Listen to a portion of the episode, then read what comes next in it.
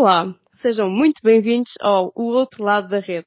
O Outro Lado da Rede é um podcast que pertence ao Bola na Rede e tem como objetivo principal apresentar-vos a atualidade das modalidades em Portugal e no mundo.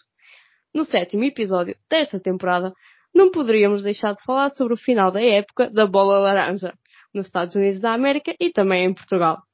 Deste modo, eu sou a Angelina Barreiro e tenho comigo o Diogo Vieira e o Filipe Torres, mega especialistas desta modalidade, que estarão aqui para dar o seu olhar sobre este assunto.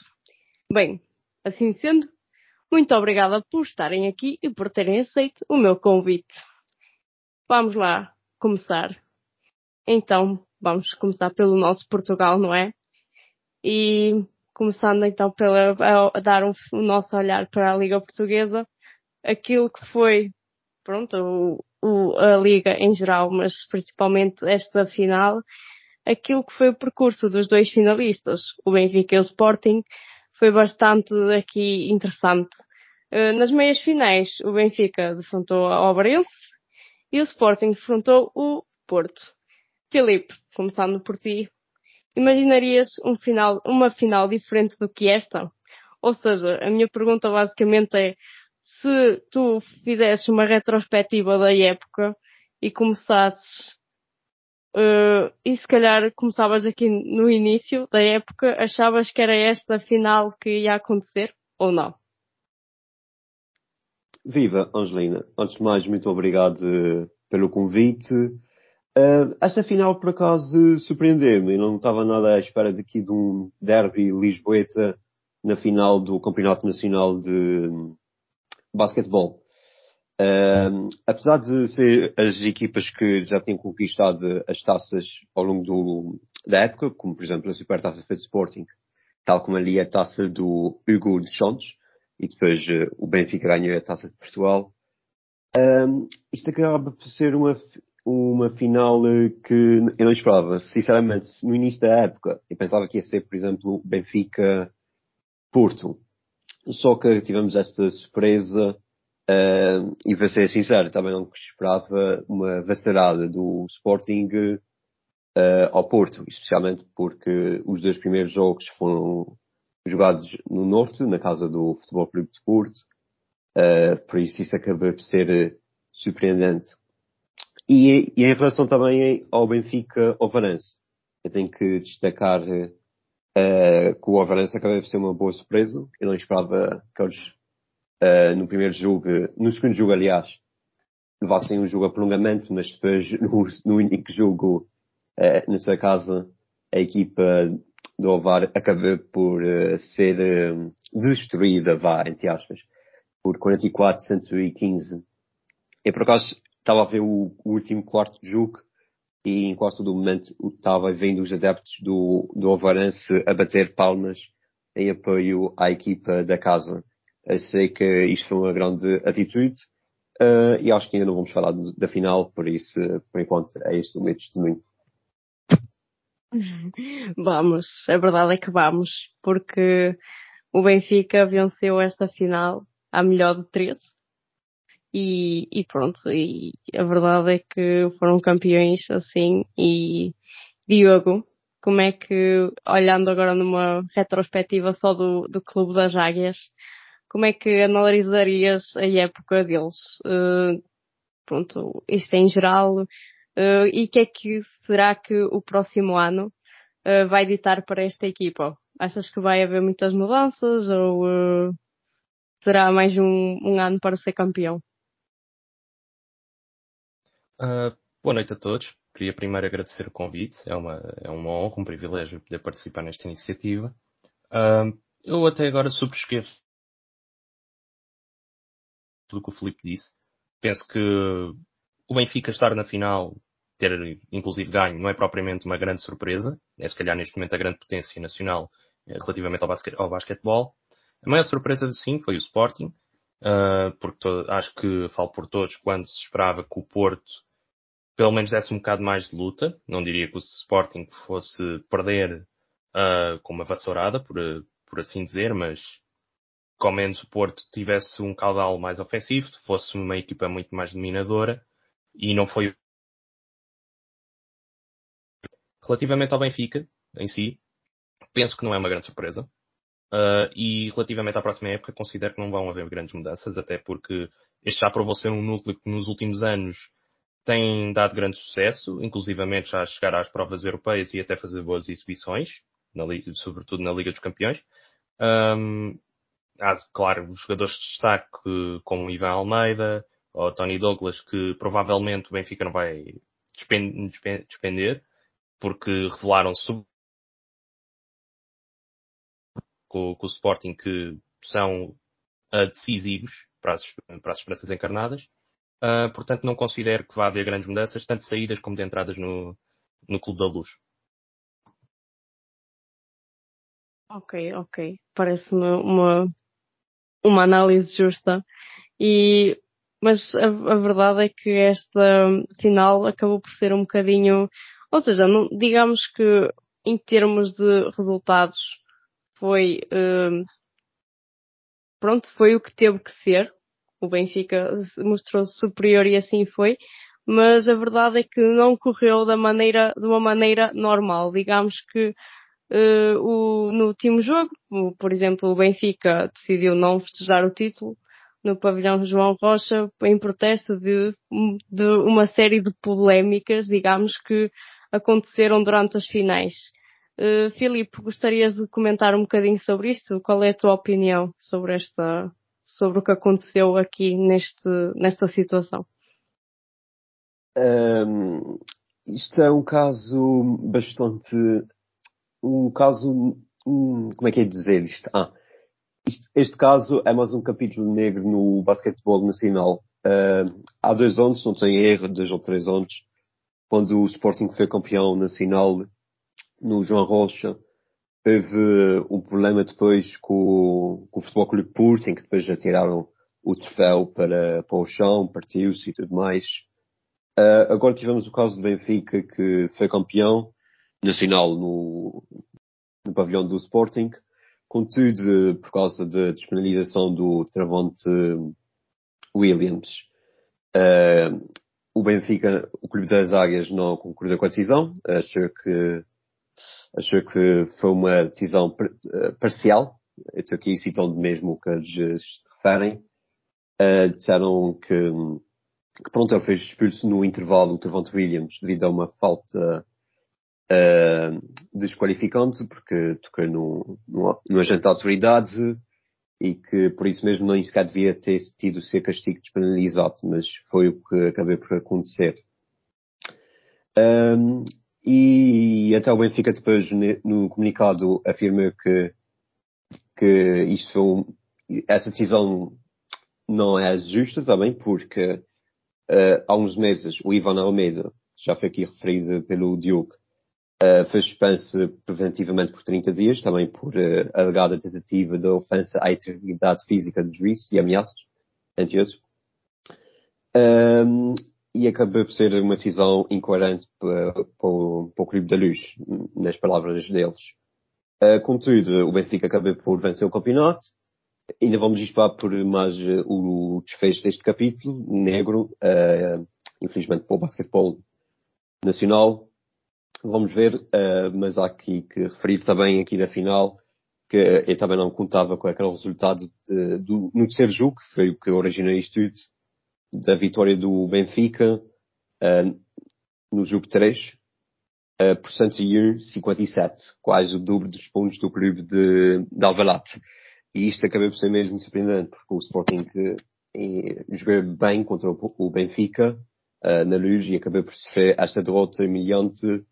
Uh, ninguém contava muito, mas foi o que aconteceu e depois o Benfica jogou também bem no jogo 4 e depois acabou por ser campeão nacional pela 29 vez. E pronto, agora vamos disparar pelo resultado deste, uh, deste caso. Ao menos para mim, eu acho que é quando essas coisas acontecem, acaba sempre por ser um pouco, uh, passando a expressão, um pouco anticlimático, porque nunca é de uma forma normal, ou, ou seja, naquilo que gostaríamos que fosse, de uma forma só desportiva, pois acaba sempre por envolver outros fatores, outras entidades, outras, uh, pronto, outras coisas que não, não estão no nosso, pronto, que nós não temos nada a ver com isso, não estão no nosso poder, não podemos fazer muito, mas acaba sempre por, digamos, manchar ou uh, o que deveria ser uh, o que deveria ser apenas algo desportivo, mas infelizmente isso acaba por acontecer não só no basquetebol, mas também noutras modalidades. Mas a verdade é que o Benfica, o Benfica foi campeão e, e por isso acho que uh, daquilo que conseguimos ver durante toda a época e como vocês também disseram, o, não foi uma surpresa e, e, pronto, isso acaba sempre por uh, por dar vantagem ao, ao Clube da, da Luz. Uh, então, uh, agora vamos, vamos fazer aqui, um, um, aqui umas, umas pequenas escolhas. diria primeiro, porque tivemos algumas surpresas neste campeonato, e Diogo, pedia-te só para me explicares porque é que escolherias uma equipa revelação desta época que o farias? Uh, acho que é difícil escolher uma equipa revelação, tirando o Avarense que disputou a, a meia final contra o Benfica, porque de resto é um pouco dentro dos parâmetros que se esperavam. Um Porto, um Sporting e o Benfica a chegar até uma fase mais final, mais embriona, uma fase final de, das eliminatórias, a disputar quem enfrentam na final e sobretudo para ver quem ganha a surpresa foi mesmo ao Alvarense, o facto de ter chegado tão, tão, tão longe. Um, mas penso que de resto escolher uma revelação, revelação em si, eu penso que seria mais alguém que conseguisse chegar a uma equipa que chegasse à final e pudesse causar algum susto mesmo aos três grandes, por assim dizer. E acho que neste caso isso não aconteceu uh, completamente, pelo menos. Claro que isto é uma Sim, e acho que a tua resposta é totalmente válida, porque isto é uma questão de perspectiva. Por exemplo, eu acho que na minha, quer dizer, eu, então a próxima pergunta que eu vou fazer é, por exemplo, uma revelação no sentido negativo é, por exemplo, a descida do Cabo Madeira, que é um bocadinho um choque para os fãs do, pronto, da modalidade, que tendo aquilo que, que o clube que um clube que já que pronto que tem representado a modalidade até então e pronto na primeira divisão. Uh, Filipe, acho que queres comentar isto. Sim, exatamente. Estamos aqui a falar. Uh, por acaso este, este esta época um, foi muito complicada para os clubes das regiões autónomas em vários desportos, uh, inclusive naquela modalidade que não falamos aqui. Um, mas uh, aqui no basquetebol o Cabo Madeira, descer do, do Clube Madeirense, acabou por ser uma grande surpresa. Estamos a falar de um histórico do basquetebol nacional. Eu estou aqui a ver e a última vez que eles não tiveram na primeira divisão, se não estou em erro, foi em 2006, 2007. Uh, desde que me vejo basquetebol e tudo mais, eu sempre vi este clube na primeira. Isto acabou por ser mesmo uma grande surpresa. Se bem que depois ainda vai haver mais um representante da Madeira na próxima época, mas, eh, mas pronto, isso é, isso é a conversa para a próxima época. Mas o Cabo Madeira, na segunda divisão, é algo que não, nem estava nos meus planos de tudo, sim. Sim, exato. Por isso acaba sempre por ser um, um, um choque, nem que não andem tanto lá na frente, não é? Depende das épocas, não é? Mas uh, claro que acaba sempre por ser algo muito atípico. Mas pronto, há, são coisas que acontecem, não é? Pronto, e eu, eu sei que vocês estão ansiosos para ir para a NBA. E por isso, uh, depois voltaremos ao basquetebol nacional, claro. Mas já tivemos aqui uma boa análise daquilo que foi a época deste ano uh, pronto, para o ano a mais, não é? E, e então vamos então passar para a NBA, em que esta final também foi bastante intensa, foi protagonizada pelos Denver Nuggets e pelos Miami Heat, onde o grande vencedor foi os Denver Nuggets. Pela primeira vez venceram este título. E então, Diogo, na tua opinião, e voltando um pouco atrás, como é que descreverias o percurso das duas equipas até chegar às finais, em cada uma das suas conferências? Uh, começando pelos Miami Heat, porque acho que se calhar é, é o mais surpreendente. É uma verdadeira anomalia o que se passou este ano. Para se ter noção, a última vez que um oitavo colocado de qualquer uma das conferências chegou a uma final da NBA foi em 99 os New York Knicks, na altura liderados por Patrick Ewing, uh, que era a grande estrela da equipa na altura. De lá para cá já se passaram muitos anos, como se, como se, pode, como se pode ver, e nunca houve nenhuma equipa capaz de fazer o que os Miami Heat fizeram. E o que torna ainda mais surpreendente é o facto de que no torneio de play-in, os Miami Heat, por pouco, também não, teriam, não tinham sido eliminados. Perderam com os Atlanta Hawks no primeiro jogo de play-in e no segundo jogo, contra os Chicago Bulls, eh, estavam a entrar nos minutos finais do último quarto eh, em desvantagem e viam as suas aspirações um, quase destruídas, por assim dizer.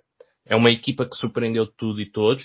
Era, foi basicamente uma luta David contra Golias a temporada toda. Uh, Jimmy Butler foi sensacional. Conseguiu fazer tanto na defesa como no ataque uh, coisas incríveis e foi muito foi decisivo nos minutos finais dos, dos jogos. Uh, principalmente se tivermos em conta que esta equipa dos Miami ficou sem Tyler Hero muito cedo na, na primeira ronda contra os Milwaukee Bucks. Uh, conseguiram vencer os Milwaukee Bucks mesmo depois do regresso do, do Giannis Antetokounmpo. Uh, depois foram muito eficazes contra os New York Knicks, que também surpreenderam esta época porque ninguém esperava que os Knicks tivessem melhorado tanto em tão pouco tempo. E depois eh, quase desperdiçavam uma vantagem de, de 3-0 nas finais de conferência contra os Boston Celtics apenas para conseguirem vencer de forma categórica no último jogo. Chegando às finais, perderam o gás. Jimmy Butler notou-se nessa altura que já estava cansado, que em termos físicos, os indícios físicos já não eram os mesmos. Bam Adebayo foi uma uh, elevou o seu jogo, a sua capacidade ofensiva, sobretudo, foi muito mais agressivo. E destacar também que esta equipa dos Miami Heat tinha vários jogadores que não tinham sido escolhidos em, nas respectivas edições do draft. São os jogadores que não foram escolhidos no draft, foram apenas selecionados mais tarde e que acabaram por provar que têm qualidade ou para ser jogadores de suplentes que vêm do banco, ou então até mesmo uh, titulares. Mas acho que depois no final viu-se que os Denver Nuggets, uh, tal como ao longo de toda a temporada, são de longe a melhor equipa da NBA. Uh, Nikola Jokic é sensacional. Provavelmente estaremos aqui a uma década a dizer que é foi o melhor big man, o, maior, o melhor gigante, se calhar da história da NBA. Acredito plenamente nisso. Já para não falar que Jamal Murray, Kevin Porter, uh, Porter Jr. Eh, foram jogadores determinantes e também destacar Aaron Gordon, que pelos, pelos seus feitos físicos, a sua capacidade para fazer afundanços uh, e defender sobretudo Jimmy Butler foi preponderante. Portanto, penso que esta final depois, apesar do percurso dos Miami Heat ter sido surpreendente, a final acabou por ser uh, aquilo que se esperava e, e os Denver Nuggets são campeões com toda a justiça. Um, e, e agora, a verdade é que agora que vou, vou pegar no que disseste agora para introduzir a final. Uh, Filipe, a verdade é que os Nuggets só precisaram de 5 jogos, neste caso foi uma vitória por 4 jogos a 1, um, para se sagrarem campeões. Uh, qual é a tua retrospectiva, a tua análise sobre esta final? Uh, antes de mais, eu só quero corrigir aqui uma informação que eu disse. Uh, a última vez que o, que o Madeira não teve na primeira divisão foi em 96, 97. Enganei-me aqui 10 anos, mas pronto, foi o fim da sequência. Que ainda piora a situação, digamos. Ainda, ainda, ainda piora a situação, de facto. uh, mas pronto, vamos ver se eles conseguem depois subir. Eles depois vão jogar na Pro Liga. mas pronto, agora mudando o, o, a competição, aqui é a NBA, os Nuggets, eh, não ia, ia repetir a ideia também do Diogo, isto, o Egito foi uma grande surpresa, primeira vez com uma equipa, desde 99, com uma equipa oitava classificada. E atenção que apenas foram oitavo classificados por causa do play-in, que ah, eles perderam o primeiro jogo contra os Atlanta Hawks, uh, e depois derrotaram os Chicago Bulls, Chicago Bulls que na altura passaram os Toronto Raptors antes, com muito da ajuda da filha do DeRozan, foi, foi muito engraçado. Uh, e depois, pronto, os Heat conseguiram eliminar os, uh, o Chicago. Um, mas depois, esta final, eu vou ser sincero, eu não esperava que ficasse apenas por 5 jogos. Eu até esperava que isto fosse a 6 jogos. Eu não acreditava numa vassourada, consigo aceitar 5 jogos, uh, porque está aqui, como o Diogo referiu, os Heat estavam com um grande desgaste físico. Uh, também não é surpreendente. Jogaram muito mais jogos que os, uh, os Nuggets, por exemplo. Nas finais das conferências, os Heat chegaram mesmo aos sete jogos, que foi aquele, foi histórico também, foi apenas a quarta vez que uma equipa que esteve a perder por 3 a 0 numa eliminatória uh, consegue empatar. E depois os Celtics fizeram ainda mais história por ser a primeira equipa a recuperar essa desvantagem e depois perder no último jogo em casa, porque os outros três jogos foram a equipa perdeu fora de casa. Uh, e os Nuggets tinham dado então, entre aspas, a cara vassourada aos Lakers uh, por 4 a 0. E depois na final os Nuggets uh, estavam melhor fisicamente, tal como o Diogo referiu. Por isso acabei por não ser surpreendente a vitória dos Nuggets. Há que referir que além da grande exibição de Nikola Jokic, também temos o Jamal Murray, que recuperou muito bem, depois de ter estado mais ou menos dois anos sem jogar devido a uma lesão. Afinal, aquelas exibições na bolha não foram por acaso. Uh, e acabou por ser uma peça fundamental uh, nestes uh, Nuggets que finalmente conquistaram um título. E agora, se não tenho erro, há apenas 10 equipas que ainda não conquistaram um campeonato na NBA. Uh, vamos ver se eles conseguem repetir o feito na próxima época, mas uh, tenho mesmo a dizer que os Nuggets foram um justos vencedores, sem dúvida nenhuma. E, e, e já, e, e eu não aguento. Eu tenho que fazer esta pergunta, que é, que, o que, ou seja, basicamente nós vamos pegar aqui na nossa bola de cristal e, um, e vou-vos perguntar quem é que vocês acham que dos daqueles que ainda não ganharam o título, quem é que vai ser o próximo? Dos que ainda não ganharam nenhum. Um... Diogo, podes começar. Sim. É difícil dizer, porque também temos que ter em conta a situação atual de, das equipas. Por exemplo, os Orlando Magic são a primeira equipa que me vem à cabeça que, que tem muitos ativos jovens que podem aproveitar, têm várias escolhas de draft que podem trocar por futuras estrelas ou por já nomes estabelecidos, mas lá está, ainda estão numa fase muito embrionária, é muito cedo. Equipas como os Orlando Magic e os Pacers, que lá está, como disseste, são equipas que nunca ganharam um título, vê-los agora como possíveis candidatos num futuro muito mais próximo do que distante. Um, portanto, penso que, se, penso que seja difícil dizer, talvez a equipa que consiga quebrar esse tabu, por assim dizer, sejam os, no, os New Orleans Pelicans, devido ao talento que têm, mas para o fazer terem, terão que, e o draft de, desta madrugada será decisivo para isso, a trocar se calhar Zion Williamson, porque o jogador, apesar de todo o talento que já mostrou e do potencial que tem, da sua grande capacidade física e atlética, uh, também já mostrou não é propriamente muito fiável devido às lesões constantes que sofre e agora até os recentes casos fora da, da quadra que têm gerado polémica, não tanto quanto já Morante, obviamente, mas não, também não dá uma boa imagem à organização e ao jogador. Portanto, penso que os Pelicans têm mesmo intenções de ser eh, candidatos e quebrar esse tabu, como eu tinha referido, têm que se calhar trocar e tentar eh, garantir o máximo de ativos e de jogadores possíveis para a próxima temporada e atacar com tudo a Conferência Oeste. Ali. Uh, eu só fiquei a pesquisar as 10 equipas porque eu lembro que escrevi uh, isso no artigo e fiquei a confirmar uh, Brooklyn Nets, Charlotte Hornets, Indiana Pacers, Clippers, Grizzlies, Timberwolves, Pelicans, Magic, Suns e Jazz. Uh, sinceramente, nessas equipas todas, até por muito das trocas ultimamente feitas. É muito um, um, agora ou nunca para os Phoenix Suns, porque eles depois vão perder muitas escolhas do draft.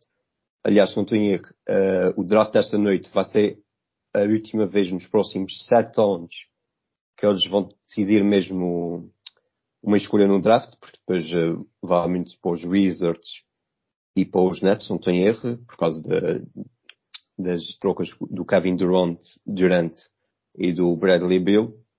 Por isso vamos ver. Uh, os Sparrings também é uma boa aposta, que aqui do Diogo, uh, mas vai depois muito depender das escolhas do draft e se Zion Wilson vai continuar. E se ele continuar, tem que estar bem fisicamente, que tem sido o um grande problema dele. Uh, Clippers, os, os Clippers também têm uma equipa interessante, mas têm uns problemas físicos já podiam ter jogado às finais em 2021, mas depois acabaram por vacilar. Uh, os Grizzlies têm um problema agora do Jamorant, pelos problemas fora de quadro, não é só o Zion Wilson. Aliás, o Jamorant vai ficar de fora nos próximos 25 jogos uh, da próxima época. Por isso vai ser uma baixa importante para a equipa uh, de Memphis. Apesar de ter adquirido agora um grande jogador defensivo, o Marcus Smart, mas acho que vamos falar disso mais para a frente. Mas entre essas equipas todas, eu aposto mais nos Phoenix Suns, sim. Portanto, escrevam aí os, os, as equipas que vocês apostaram e depois uh, enterrem o papel e depois quando para o próximo ano, ou daqui a dois ou três anos, já vemos quem é que foi o primeiro a adivinhar qual era o, quem era a equipa sem título que ia ganhar o próximo, tal como ganharam este ano os, os Denver Nuggets. Uh, agora também vamos falar um bocadinho dos Miami Heat, e como vocês já falaram e muito bem, foram também uma, pronto, digamos, uma revelação, tendo em conta aquilo que eles conseguiram fazer e chegar às finais.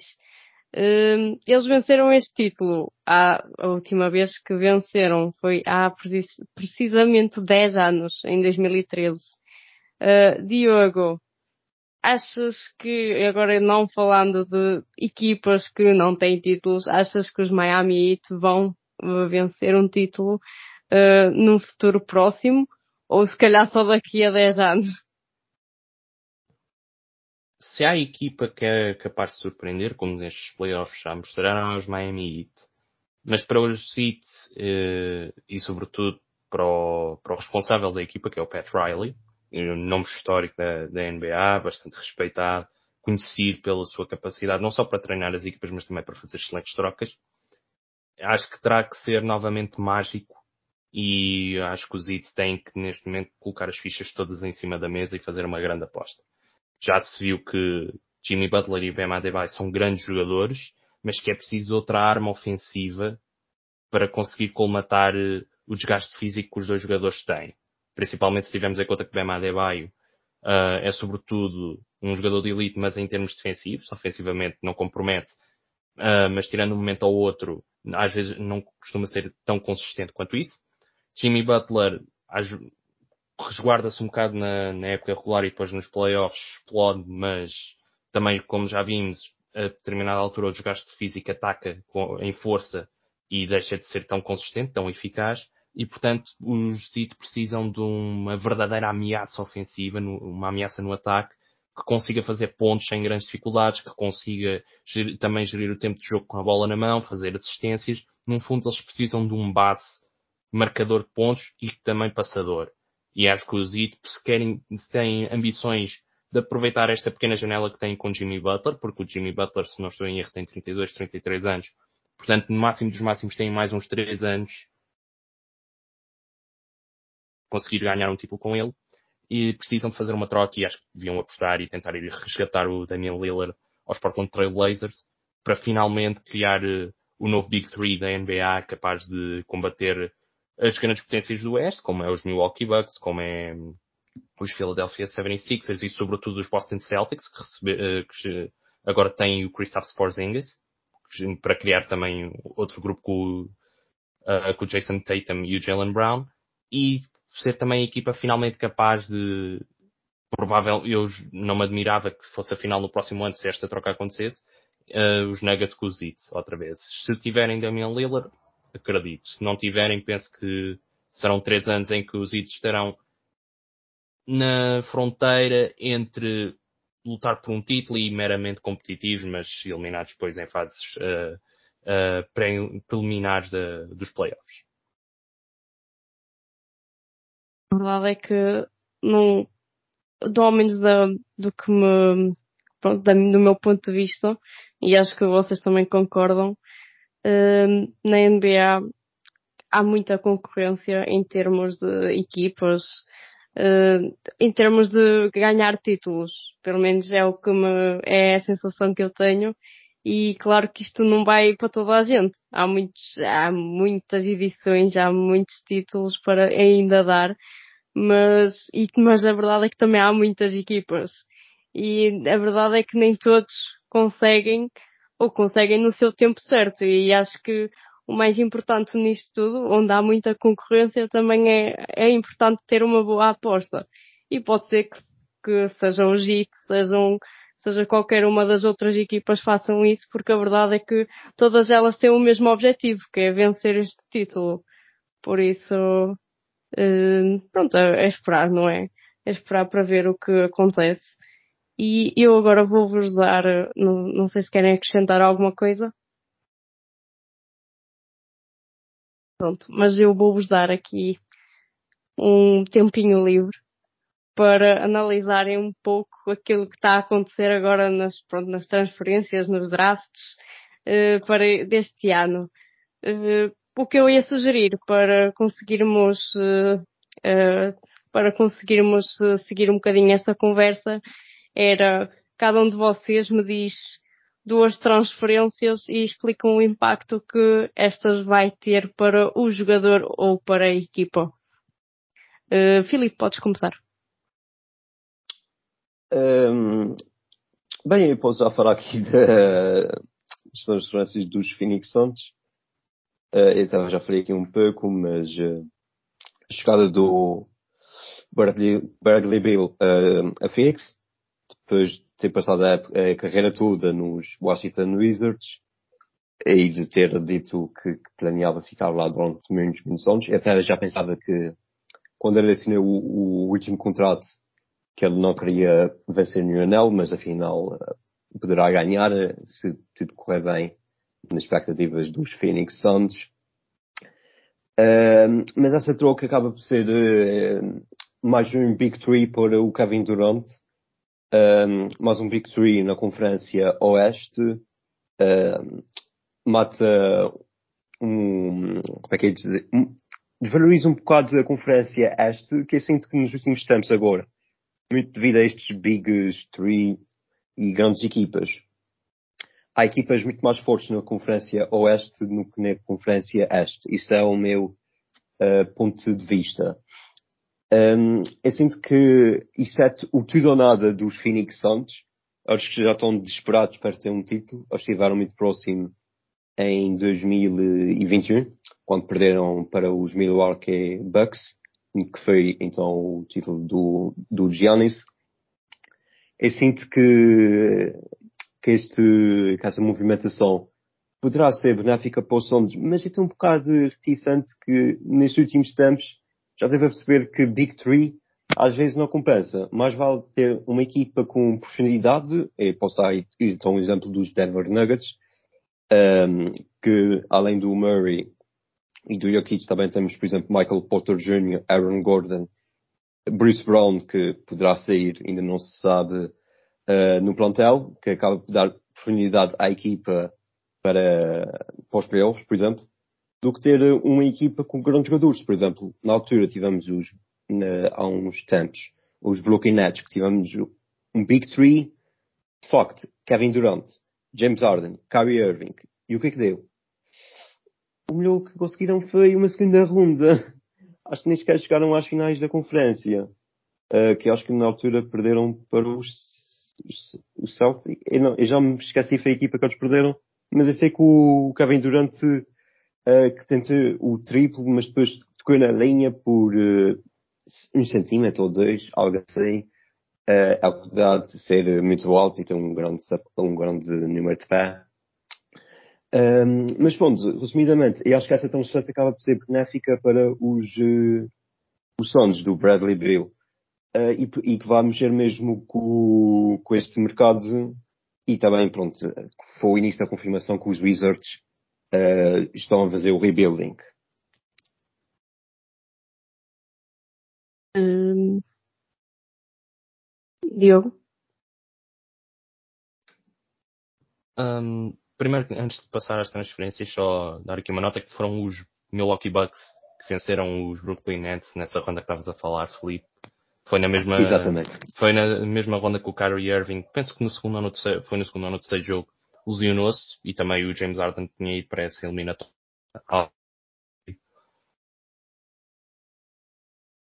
Uh, e foi, lá está, como tinhas dito, a eliminatória em que se o Kevin Durant tive,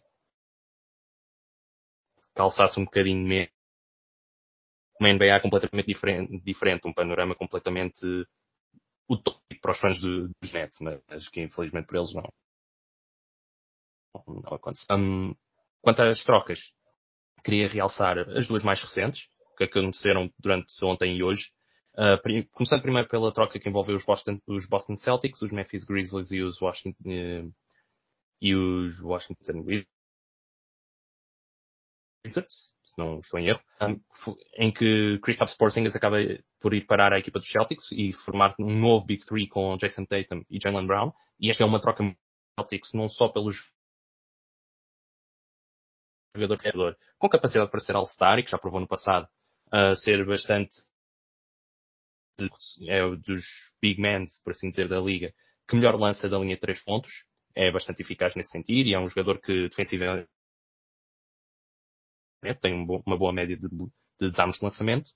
Uh, portanto, é, desta forma os Celtics conseguem jogar até em pick and roll e conseguir defender um bocadinho melhor e também mantém poderio ofensivo. Também é bom para, no sentido em que recebem escolhas de futuro, o que, numa, o que na fase em questão, que é tentar lutar por um título, não se esperava. Esperava-se que dessem tudo quanto tivessem para conseguir eh, ter jogadores de grande calibre, já, nomes já estabelecidos, para atacar um título, mas melhor ainda para eles. Os, Washington Wizards estão, estão, claramente numa fase de reconstrução, uh, com novos donos que estão a tentar apagar eh, as más decisões que a direção anterior deixou, sobretudo do contrato do Bradley Bill, que para além de um salário uh, bastante grande, bastante elevado, que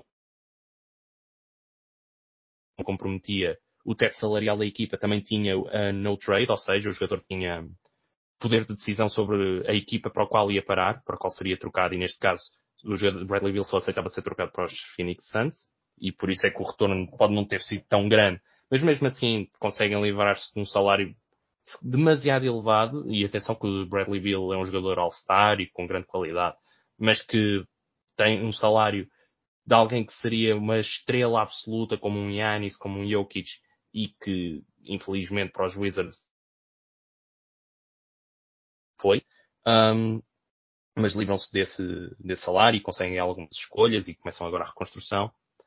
Uh, queria também deixar um destaque uh, para os Clippers, porque inicialmente era para ser uma troca em que estariam envolvidos os Clippers. Uh, e que iriam receber o Malcolm Brogdon, que é um base puro, foi eleito o sexto homem desta, desta última época, e penso que os Clippers fizeram mal em não aceitar. Claro que, que as dúvidas relativamente à condição física, às lesões que o, o base nos últimos anos é legítimo, mas os Clippers necessitam para conseguir conquistar o primeiro título. E depois tem, eh, pronto, chegando aos Memphis Grizzlies, com todo o problema, com toda a polémica envolvendo o Jamorant, necessitam de um base que também seja um líder de balneário, que já tenha experiência de playoffs e marca Smart é isso, já para não falar que os Grizzlies saem a ganhar ao juntar os dois últimos melhores defensores da liga, Jaron Jackson Jr. e Marcus Smart. Por fim, é a mais recente de todas, que é os Golden State Warriors a, adquirirem Chris Paul uh, por troca com o Jordan Poole e mais algumas escolhas de draft isto é claramente a cartada final do, dos Golden State Warriors, é o tudo por tudo para conseguirem mais um título com o Steph Curry, com o Draymond Green, se re, voltar a se renovar contrato, se assinar outra vez pelos Golden State Warriors, que depois desta troca acho que vai acontecer, e também para o, para o Clay Thompson. E desta forma é também, lá está, os Washington Wizards a começar com o pé direito a, a reconstrução do plantel e com estas escolhas todas e com um base promissor que apesar do, destes últimos playoffs não ter corrido tão bem, mostrou né, no, no ano do título que tem capacidade até para pelo menos jogar, fazer, ter presença em alguns jogos de All-Star. Penso que não há nenhum predador grande neste sentido e todos têm, acabam por ter uh, um futuro risonho pela frente. E que assim seja, não é? E pronto, e veremos isso para o ano, não é? Para a próxima época. E agora, para finalizarmos esta nossa conversa, vou-vos pedir que me digam quem foi para vocês nestes tópicos o MVP da NBA, o MVP da Liga Portuguesa, a equipa revelação da NBA, a desilusão da NBA e a desilusão da Liga Portuguesa. Nestas desilusões podem escolher uma equipa ou um jogador. Agora vou-vos pedir um de cada vez que me digam os cinco tópicos. Uh, podemos começar pelo Filipe. Bem, um, isso aqui só para reforçar também a ideia, o, o Chris Paul nos Warriors é muito engraçado para mim já agora.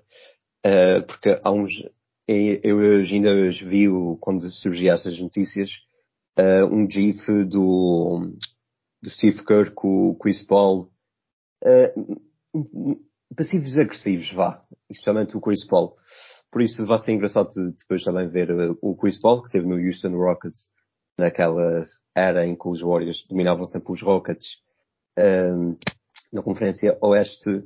Por isso vai ser engraçado ver uh, CP3 com o uniforme dos Warriors. E vai ser também giro ver como é que ele vai ser suplente do Curry, que vai ser a primeira vez que ele vai assumir já um papel uh, mais abaixo ao habitual. Em relação ao MVP da NBA, um, eu vou contrariar as escolhas feitas pelo, pela comunicação social, pelos treinadores, jogadores, etc. Eu acho, sinceramente, que o Jokic fez uma melhor época regular do que o Joel Embiid. E até acho que o Embiid podia ter ganho antes, antes este prémio. Só que eu acho mesmo que este ano o Jokic merecia de facto ganhar uh, o MVP da NBA teve um, um, ano muito melhor do que o Embiid, na minha opinião, especialmente uh, defensivamente. A única coisa em que o Embiid teve melhores hits do que o Jokic foi os pontos por jogo, uh, por exemplo, 33.1 pontos por jogo, e enquanto o Jokic teve 24.5 pontos por jogo. Mas estamos aqui a falar do Jokic que quase fez também um, triplo-duplo na época regular só falhou porque em assistências fez 9.8 apenas por duas décimas. Enquanto, por exemplo, o Embiid teve 4.2 assistências uh, e também achei que o Jokic foi crucial também para a subida dos lugares dos Nuggets, porque os, uh, a equipa de Denver uh, liderou a conferência Oeste, com 53 vitórias. Não foi a melhor equipa, de facto, uh, em termos de vitórias, porque isto pertence aos Bucks. Aliás, os Sixers até tiveram mais vitórias do que os Nuggets. Mas pronto, é a minha opinião que como jogam mais vezes contra equipas da Conferência Este, uh, conseguem ter mais vitórias, por ter, uh, por haver menos equipas tão competitivas como as outras. Porque, por exemplo, para mim foi muito estranho ver os Mavericks fora de, dos play-ins. Se bem que na, já para o final houve aquela controvérsia toda, mas não vou falar disso agora. Uh, mas sim, para mim devia ter sido o posto sérvio a ganhar uh, o prémio de MVP da fase regular. Enquanto o MVP da Liga Portuguesa, voltando agora rapidamente ao Nacional, é concordar com, com a Federação em que eles uh, elegeram o Marquis Moore do Imortal Uh, na primeira época do jogador norte-americano em Portugal, uh, ele teve 18.6 pontos por jogo, 5.7 assistências por jogo e 7.7 ressaltos por jogo. E ainda conseguiu um triplo duplo hum, na fase regular. Uh, por isso, acaba por ser justo, até porque depois o Impetal, esse aqui não conta, mas o Impetal até chegar à final da Taça de Portugal. Um, e até acho um bocado interessante ver equipas, ver este prémio ser dado a jogadores de equipas mais uh, fracas, teoricamente mais fracas.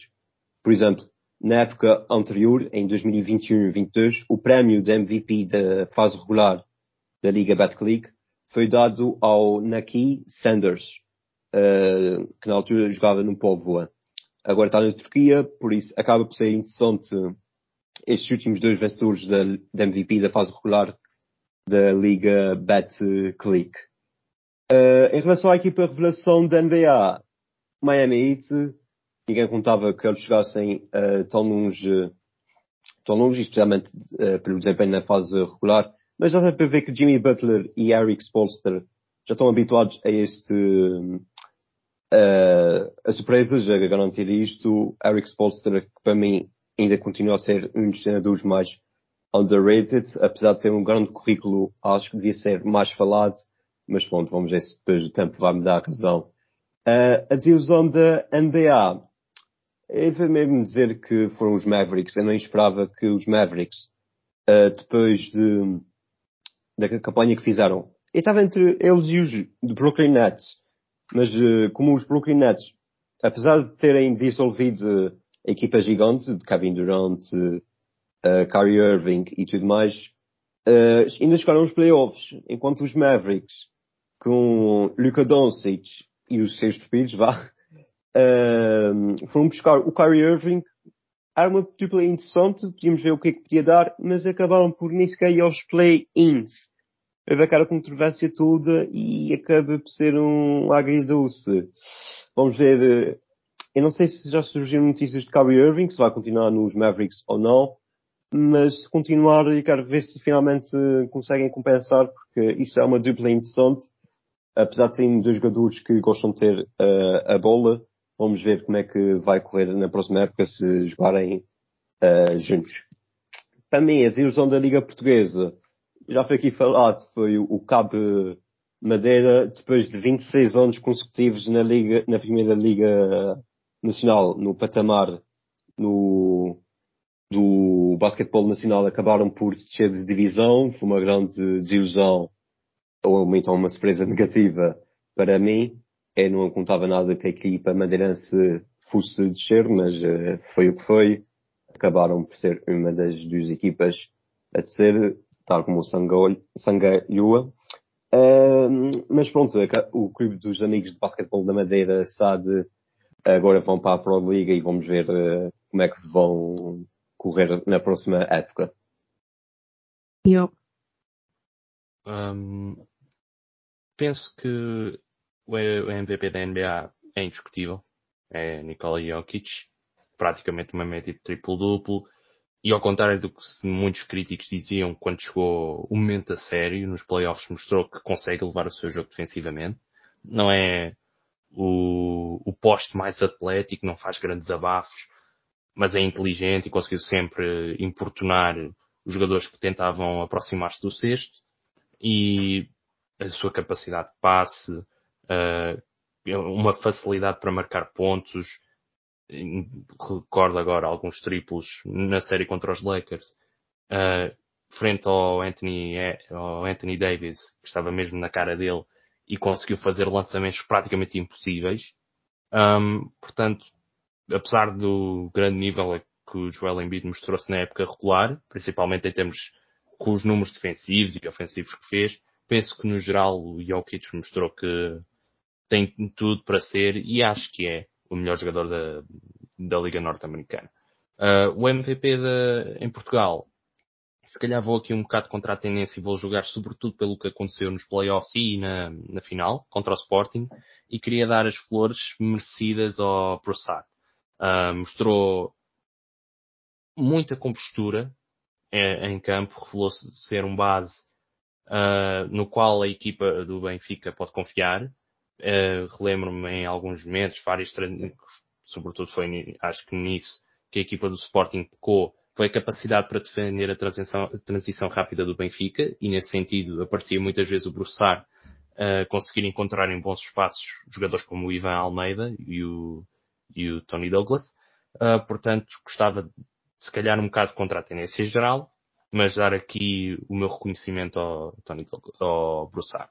Um, quanto à desilusão da, da NBA, pensei em Brooklyn Nets e Dallas Mavericks, mas depois de muita deliberação, achei por bem uh, trazer para aqui os Clippers, no sentido em que passaram, penso que quatro anos, desde a troca que levou Kawhi Leonard dos Raptors para, para Los Angeles e Paul George, Paul George dos OKC uh, para, para os Clippers, e desde então a equipa ainda só tem uma final de conferência uh, para mostrar. Nunca esteve numa final da NBA, não conseguiu ganhar nenhum título, e as grandes críticas que se têm feito é o load management. E como isso afinal não tem dado os resultados previstos. Paul George e sobretudo Kawhi Leonard têm faltado a vários jogos, estiveram ausentes em vários jogos e os dois juntos têm um número muito reduzido de partidas feitas em conjunto. E numa época em que se esperava que finalmente conseguissem mitigar essas lesões e chegar a uma final uh, e ser se calhar os grandes favoritos, muita gente, incluindo eu, pensava que os Clippers teriam muito mais favoritismo, uh, desde logo mostraram que capacidade de gerir o plantel uh, e que a incapacidade de, das grandes estrelas em manterem-se saudáveis, acho que este, esta franquia, a não ser que faça trocas ou apostas drásticas nos próximos tempos, não, não tem um futuro muito risonho pela frente. Uh, quanto à desilusão da, para acabar, a desilusão da, da Liga Portuguesa, tendo em conta as expectativas, tanto minhas como do próprio clube em si, penso que é o Futebol Clube do Porto. Como tinha referido anteriormente, esperava um Porto muito mais dominador contra o Sporting e, e era expectável uma final entre o Porto e o Benfica, porque têm sido as equipas nos últimos anos que têm que se têm mostrado em melhor plano no basquetebol nacional e, portanto, um, indo por cima perder tantos jogos em casa, no, lá uh, no Norte, uh, foi uma surpresa desagradável nesse sentido. Mérito todo para o Sporting, obviamente, mas também há algum mérito por parte dos Dragões. Olha, então, muito obrigada aos dois por me terem acompanhado neste episódio. Uh, foi uma viagem muito boa dentro do mundo da bola laranja. E pronto, e agora acabou a época, mas vemo-nos para o ano. E espero que tenham gostado. E pronto, lá está, para o ano há mais. e chegou assim ao fim o episódio de junho do outro lado da rede, dedicado ao basquetebol em Portugal e nos Estados Unidos da América. O Outro Lado da Rede é um podcast que pertence ao Bola na Rede e tem como objetivo principal apresentar-vos a atualidade das modalidades em Portugal e no mundo. Podem seguir o Bola na Rede nas redes sociais e acompanhar-nos nas mais variadas modalidades. Visitem o site. Obrigada e até ao próximo.